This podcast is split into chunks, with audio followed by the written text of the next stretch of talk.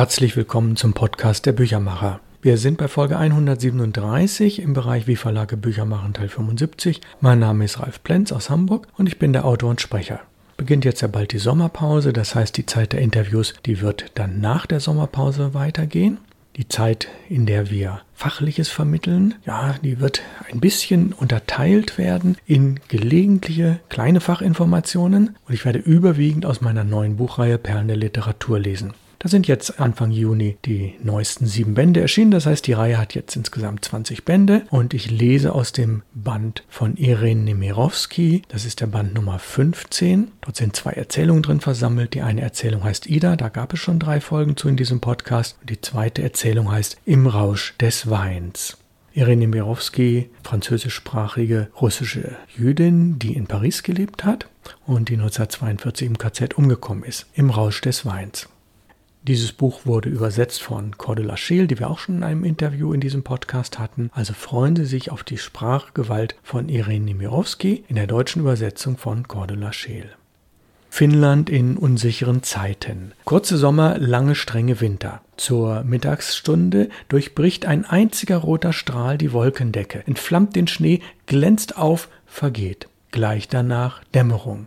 Alles schweigt in den verriegelten Häusern, schläft langsam unter der Lampe ein. Hin und wieder gleitet ein Schlitten geräuschlos vorüber. Von fern weht der Klang eines Klingelschlittens im Abendnebel über den Schnee. Dann Stille, tiefe Stille. Ich will mal kurz unterbrechen. Die Untertitel bei diesem Buch heißen ja gesprochene Filme. Und Sie merken das schon ein bisschen. Es ist ein sehr besonderer Stil, den Irene Nemirovsky da hat. Es geht weiter. Es schneit. Schlitten transportieren die in den nahen Wäldern geschlagenen Baumstämme in die Stadt. In der Luft der zarte Duft des Holzes. Aus der frischen Schnittfläche tropft noch der Saft. Der Atem der Pferde steigt auf, mischt sich mit dem Atem der Männer, die unter der Schneelast auf den Planen eingeschlafen sind.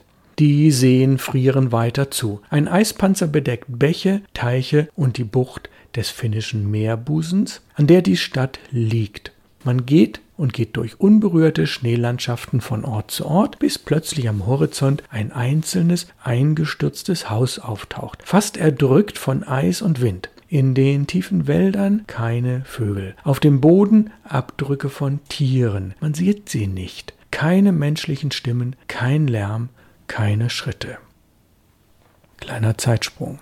Das ist 15 Jahre her. Den Nachbarländern kam es zu Aufständen. Auch das ruhige Finnland war hineingezogen worden. Aber an diesem kalten, stillen Wintertag scheint alles eintönig und verschlafen. In Richtung Norden gehen zwei Bauern von Dorf zu Dorf, halten bei den vereisten Stationen an jedem hölzernen Unterstand an, bekleben die Wände mit roten Plakaten, darauf schwarz gezeichnet Hammer und Sichel, Aufrufe zur Plünderung. Der ungestüme Wind reißt das Papier in Fetzen, wirbelt es durch die Luft.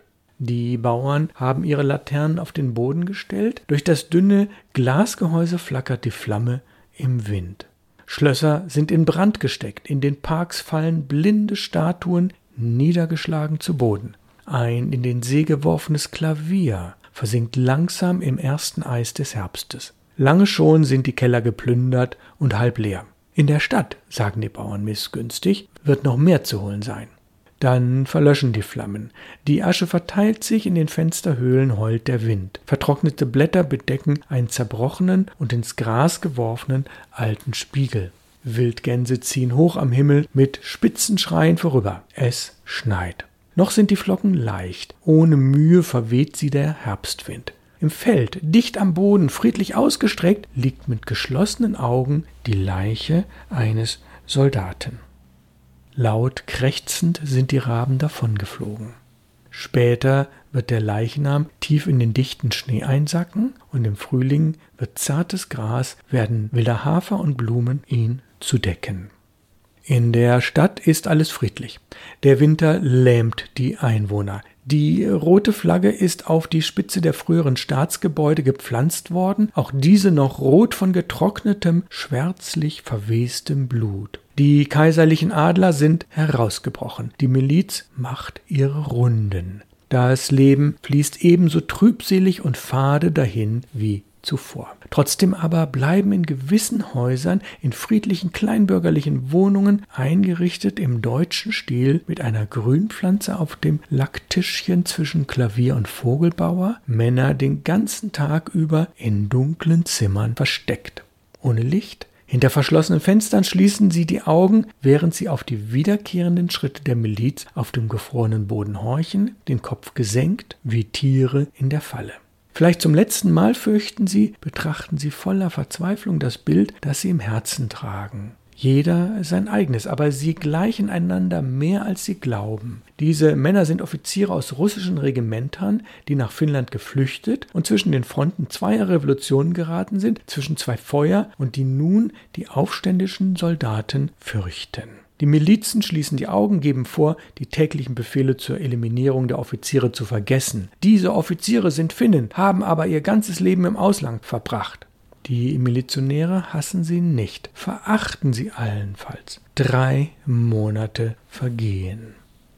Es ist Abend geworden. Schnee fällt monoton in weißen Flocken. Sie zeichnen am Himmel eine Spur, blenden die Augen und schichten sich auf zu einer instabilen, lautlosen Masse. Der Drehorgelspieler läuft schneller. Der Riemen schneidet in seine gekrümmten Schultern. Sein Affe verkriecht sich unter einem Zipfel der alten Pellerine. Professor Krohn, Mathematiklehrer am Gymnasium, kommt nach Hause. Er ist ein großer, dicker Mann mit straffen Schultern. Sein Gesicht schmückt die Flut des wallenden, blonden Bartes, seine blassen Augen sind durch ein Lorgnon vergrößert. Er trägt schon am frühen Morgen einen Gehrock, ist zufrieden mit sich und seinem Leben. Unter den Arm geklemmt trägt er die Aktentasche mit den Arbeiten seiner Schüler. Vor seiner Haustür begegnet er den beiden Cousinen seiner Frau, den Fräulein Ilmanen, die im selben Haus über seiner Wohnung leben. Christine und Minna Ilmanen, beide hoch aufgeschlossen, magere Geschöpfe, beide bleich, zerbrechlich und engelhaft mit einem Stirnband aus Leinen. Sie tragen schwarze Kapotthüte und ärmellose Mäntel mit dreifachen Kragen. Sie sind so groß, dass sie den Kopf einziehen müssen, um durch die Tür zu kommen. So mager und durchscheinend, dass sie eher Schatten gleichen als lebendigen Frauen. Eingepackt in Schals, Wolle und übereinander gebundene Tücher, die kaum die flache Brust bedecken, eilen sie mit einer geflüsterten Begrüßung an Professor Kron vorbei. Die Abendglocken läuten. Ihr gedämpfter Klang verliert sich im Schnee. Einmal mehr denkt Professor Kron unwillkürlich, oh, schöne junge Mädchen früher einmal. Und was ist aus ihnen geworden? Ah ja, eine zarte Gesundheit. Sie sprechen wenig, werden rot, sobald sie ihre eigene Stimme hören. Minna, die Jüngere, hält sich noch gerade, während Christine schon immer krumm zu gehen beginnt. Ihre Brust fällt ein, das schwache Rückgrat schwankt wie ein Schilfrohr. Ein undefinierbarer Hauch von Medikamenten schwebt um sie, ein Geruch nach Jodtinktur und nach endlos auf kleinen Spirituskochern aufgewärmten faden Kräutertees. Ihre Jugend, ihre schönsten Jahre haben sie in einer verriegelten Wohnung zugebracht.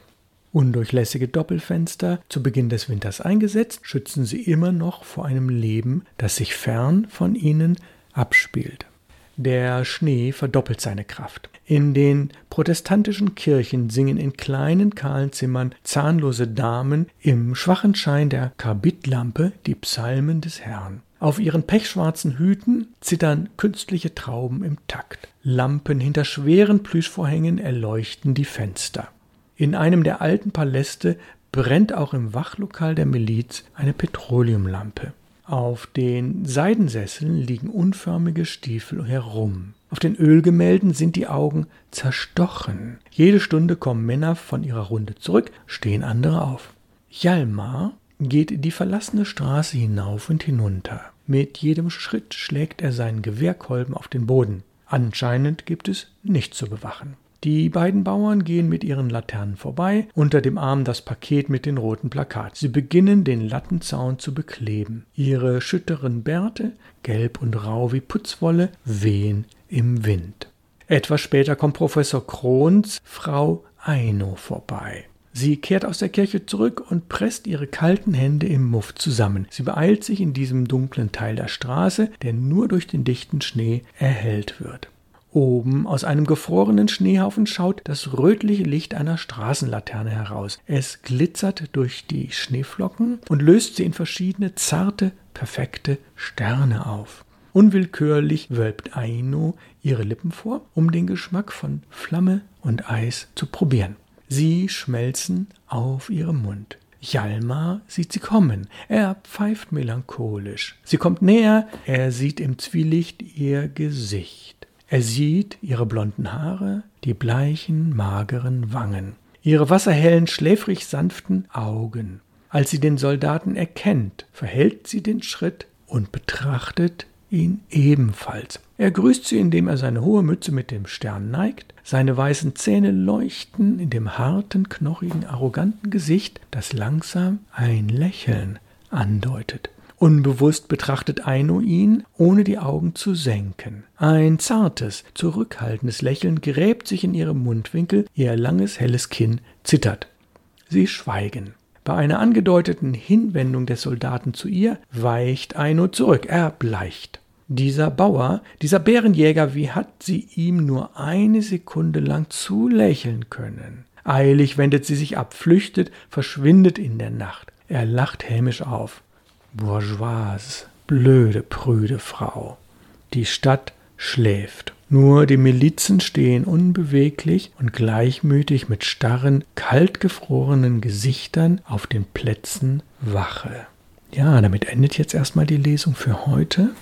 Wir haben hier die Folge 137 und erstmalig sind sich also die beiden Hauptpersonen, die Protagonisten, begegnet. Aino, die Bürgerfrau und Jalma, der Soldat. Und es wurde in dieser Beschreibung schon ein bisschen klar, was sie voneinander denken und man ahnt, was passieren könnte. Nächste Woche also von Irene Nemirovsky die nächste Folge von Im Rausch des Weins was in Finnland spielt in den Revolutionsjahren. Und die nächste Folge des Podcasts hat die Nummer 138, wie Verlage Bücher machen, Teil 76. Mein Name ist Ralf Plenz aus Hamburg, der Büchermacher. Kommen Sie gut durch die Woche und nächste Woche lese ich weiter aus Irene Nemirovsky. Das ist Band 15 aus der Reihe Perlen der Literatur und der Titel heißt Ida im Rausch des Weins. Alles Gute, bis dahin. Tschüss.